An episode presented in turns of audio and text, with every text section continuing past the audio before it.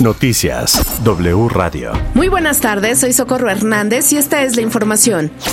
Noticias W Radio. El Pleno de la Cámara de Diputados aprobó en lo general cambios a la Ley General de Salud para obligar a los médicos a incluir en las recetas la sustancia activa y no solo los nombres de patentes de los medicamentos. Es la voz del diputado de Movimiento Ciudadano, Salomón Chertorivsky que toda receta pública o privada que se expida en nuestro país incluya la sustancia activa, que cuando vayas a una farmacia, insisto, pública o privada, el medicamento que te puedan recetar sea el genérico. Porque si bien hoy entre 8 o 9 de cada 10 medicamentos que se compran en México son genéricos, en una farmacia privada esto disminuye a menos de la mitad.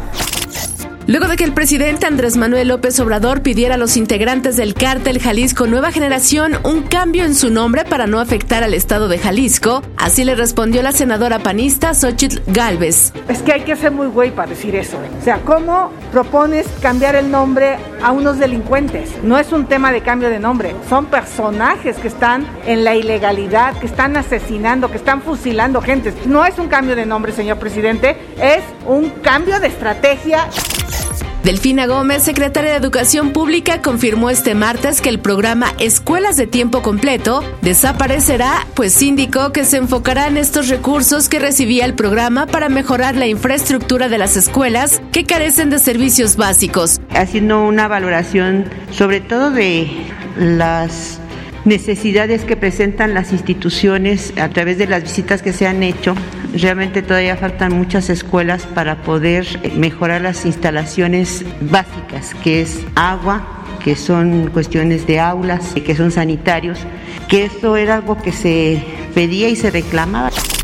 Hace unas horas se sintió un sismo de magnitud 5.2 en la Ciudad de México, Oaxaca y Veracruz, sin que meritara la activación de la alerta sísmica. A través de sus redes sociales, el Servicio Sismológico Nacional detalló que el sismo tuvo epicentro a 26 kilómetros al noreste del municipio San Pedro Pochula, en el estado de Oaxaca.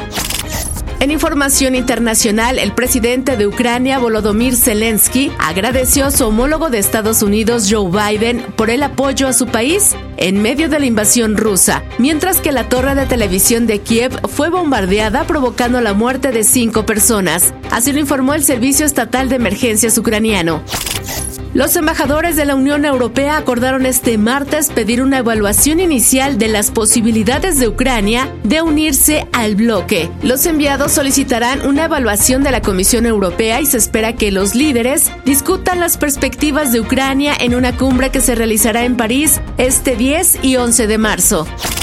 En los deportes, el Consejo de la Federación Internacional de Atletismo acordó este martes excluir de todos sus campeonatos con efecto inmediato a los atletas, personal de apoyo y directivos de Rusia y Bielorrusia por la invasión de Ucrania.